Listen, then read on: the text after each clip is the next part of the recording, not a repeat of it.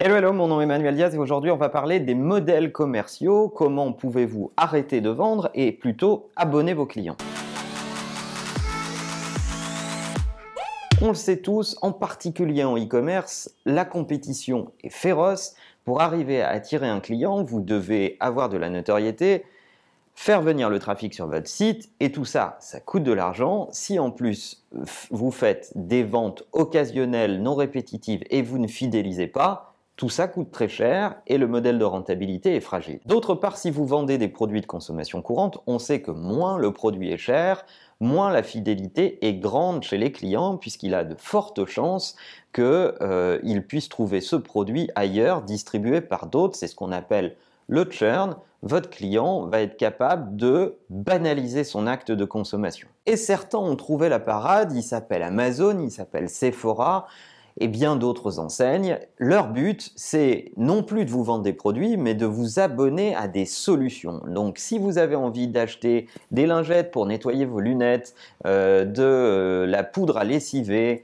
euh, du papier toilette, des capsules de café, etc. Et comme ce sont des biens de consommation courante dont vous avez besoin régulièrement, il est beaucoup plus intéressant de vous abonner à ces produits-là plutôt que de vous les vendre à l'acte à chaque fois. Donc ce qui coûte très cher à un e-commerçant qui est de vendre un produit sur lequel il marge peu et de l'expédier et ne le faire que pour une vente devient une source de rentabilité dans la mesure où vous faites rentrer votre client dans un modèle d'abonnement et puis surtout vous passez d'un statut de vendeur de produits à un statut d'apporteur de solutions. C'est la différence entre l'acte de commerce et l'expérience client, puisque du coup vos clients ne se préoccupent plus de ces sujets, ils savent qu'ils peuvent compter sur vous en tant que marchand pour régler ce problème dans leur vie. Ce modèle-là, il est en train en plus économiquement de peser de plus en plus fort dans le business, puisque en 2011, ce business de l'abonnement pesait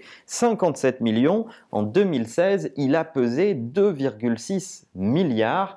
Donc on voit à quel point euh, ce modèle est en train de fonctionner, est en train de trouver écho chez les clients alors que j'entends plein de marchands dire que les gens veulent de moins en moins s'engager. Oui, c'est vrai, les gens veulent de moins en moins s'engager à euh, longue durée. Par contre, ils ont de moins en moins de temps et la première chose qu'ils valorisent, c'est leur temps.